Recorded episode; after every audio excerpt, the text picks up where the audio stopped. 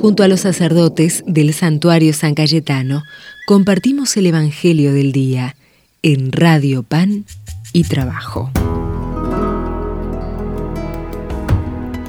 Hola queridas hermanas, queridos hermanos, bienvenidos peregrinos al santuario de nuestro amigo y patrono del pan, del trabajo y santo de la providencia San Cayetano, a este lugar que es casa de encuentro para todos nosotros, casa de nuestro Padre Dios.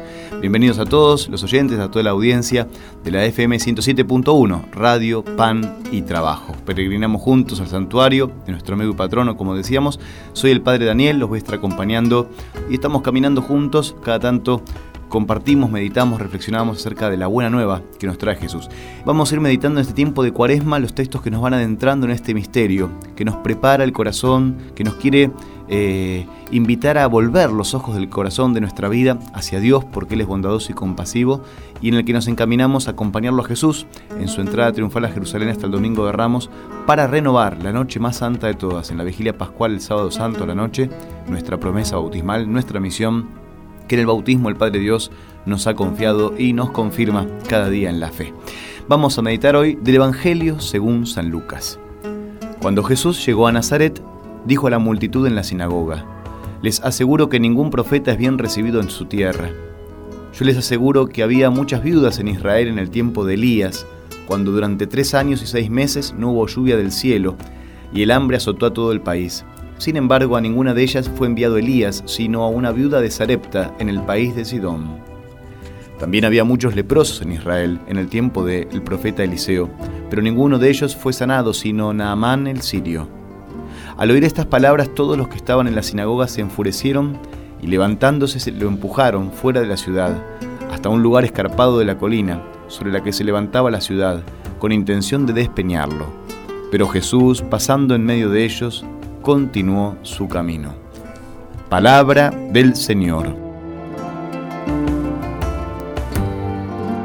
Jesús recrimina la falta de fe de los habitantes de Nazaret, la ciudad donde él nació, donde creció.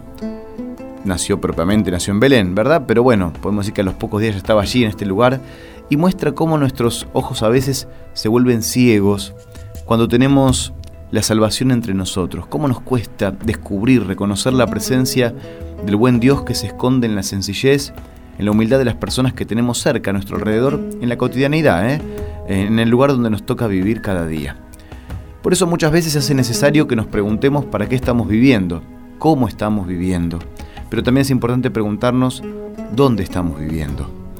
Porque a veces gastamos nuestra vida en un mundo irreal, en un futuro que nunca va a llegar, en la nostalgia de un pasado dorado o en la imaginación de un lugar especial.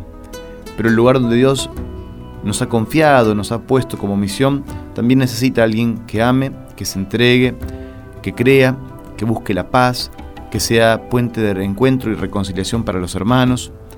Este lugar donde estoy es también una ocasión para crear algo nuevo, para descubrir la presencia de Dios, para recibir su poder, su luz, su providencia. Es en este lugar donde hay personas concretas a través de las cuales Dios quiere decirme algo, quiere expresarme algo y me quiere hablar a través de ellas. Difícilmente Dios nos va a enviar un ángel, ¿no? Para expresarnos aquello que nos quiere decir, comunicar, que espera de nosotros. Normalmente va a usar a instrumentos humanos, a personas que nos rodean cotidianamente para hacernos descubrir lo que Él quiere pedirnos, solicitarnos y confiarnos en las manos. Por no aceptar que Dios podía hablarles a través de uno más, como ellos, uno de ellos, los habitantes de Nazaret no quisieron escuchar a Jesús, no lo valoraron y así no pudieron aceptar la maravillosa novedad que Dios les ofrecía. Para mostrar y dejar muy manifiesta esa insensatez, Jesús compara esa falta de fe de su ciudad, de los habitantes de su ciudad Nazaret, con otras situaciones de la historia bíblica, de la historia de salvación. Elías, gran profeta, por ejemplo, fue bien recibido por una viuda extranjera, y Eliseo, otro gran profeta, pudo curar a un leproso, sanarlo a él, a un leproso sirio, Naamán, que demostró tener más fe, más confianza en Dios, más entrega y adhesión que el propio pueblo hebreo, el pueblo elegido, el pueblo judío. Oyendo estos ejemplos, los oyentes de la sinagoga se enfurecieron contra Jesús. Él les estaba diciendo que esos pueblos, que no eran parte del pueblo elegido, del pueblo hebreo, podían tener el corazón más abierto que ellos. Y tal fue la indignación que sintieron que quisieron matarlo, pero no pudieron con Jesús, que fácilmente se liberó de ellos. Todavía no había llegado su hora, la hora de Jesús que pronto celebraremos. La fe que recibimos es don de Dios siempre, no la compramos, es puro regalo de la gracia de Dios que nos ayuda. La dificultad es que a veces perdemos la docilidad con Dios y terminamos aferrados a nuestra dignidad, cerrados a la acción de Dios que siempre sorprende. Jesús no podía hacer prodigios en Nazaret por esa falta de confianza de sus compatriotas, de los suyos. Entonces les dijo que a veces esos pueblos, como decíamos recién, extranjeros, que no fueron los, los primeros, digamos, este, eh, receptores de la buena noticia, eh, son los que abren más el corazón y dejan actuar mejor a Dios. Esto los ofendió muchísimo, que quisieron matarlo a Jesús. Nosotros podemos pensar que somos más que otros a veces, ¿no? Y dejamos de escucharlo a Dios que nos habla a través de esas personas, esos instrumentos humanos que están a nuestro lado. Por ponernos en un escalón arriba, se nos obstaculiza la visión, dejamos de descubrir y reconocer que Dios está también en esos que nos rodean. Dios viene a nuestra vida de muchas maneras, pero estamos tan apoyados en nuestras seguridades que no le permitimos que nos enseñe algo nuevo. Y eso es lo que la cuaresma, en la cuaresma tenemos que pedir esta gran gracia a Dios que vuelva dócil una vez más nuestro corazón, que abra nuestra mirada, la mirada del corazón, para volver a Dios, porque Él es bondadoso y compasivo y reconocerlo en nuestros hermanos. Señor, muchas veces el orgullo nos impide descubrirte en nuestra propia vida. No nos dejas reconocer los signos de tu presencia y de tu amor, y esperamos pruebas extraordinarias de tu poder para abrir nuestro interior. Toca nuestros ojos, Señor, para que te descubran, te reconozcan, para que nuestra vida cotidiana se inunde de tu poder, de tu luz, de tu providencia y se llene del misterio pascual que estamos por celebrar y en el cual nos quisimos preparar desde ahora. Vamos a pedirle esta gracia a Dios, nuestro Padre. Por supuesto, se la pedimos a través de la intercesión de nuestro patrono y amigo San Cayetano y por supuesto con la gracia de su bendición. El Señor esté con ustedes. Dios Todopoderoso y Providente derrama una abundante bendición sobre ustedes, sus familias, sus seres queridos, sus comunidades, sus barrios, sus lugares de trabajo.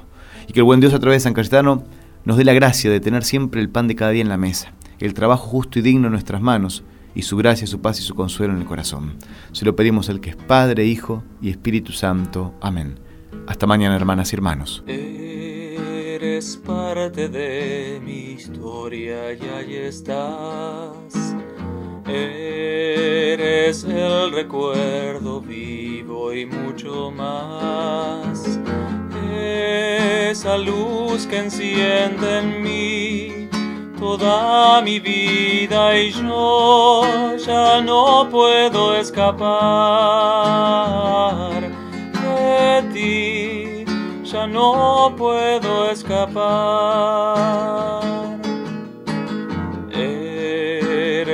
ese sueño que siempre esperé. Suave brisa llegaste hasta mí para regalarme una sonrisa y luego quedarte prendido en mí. Y yo ya no puedo escapar de ti, ya no puedo escapar.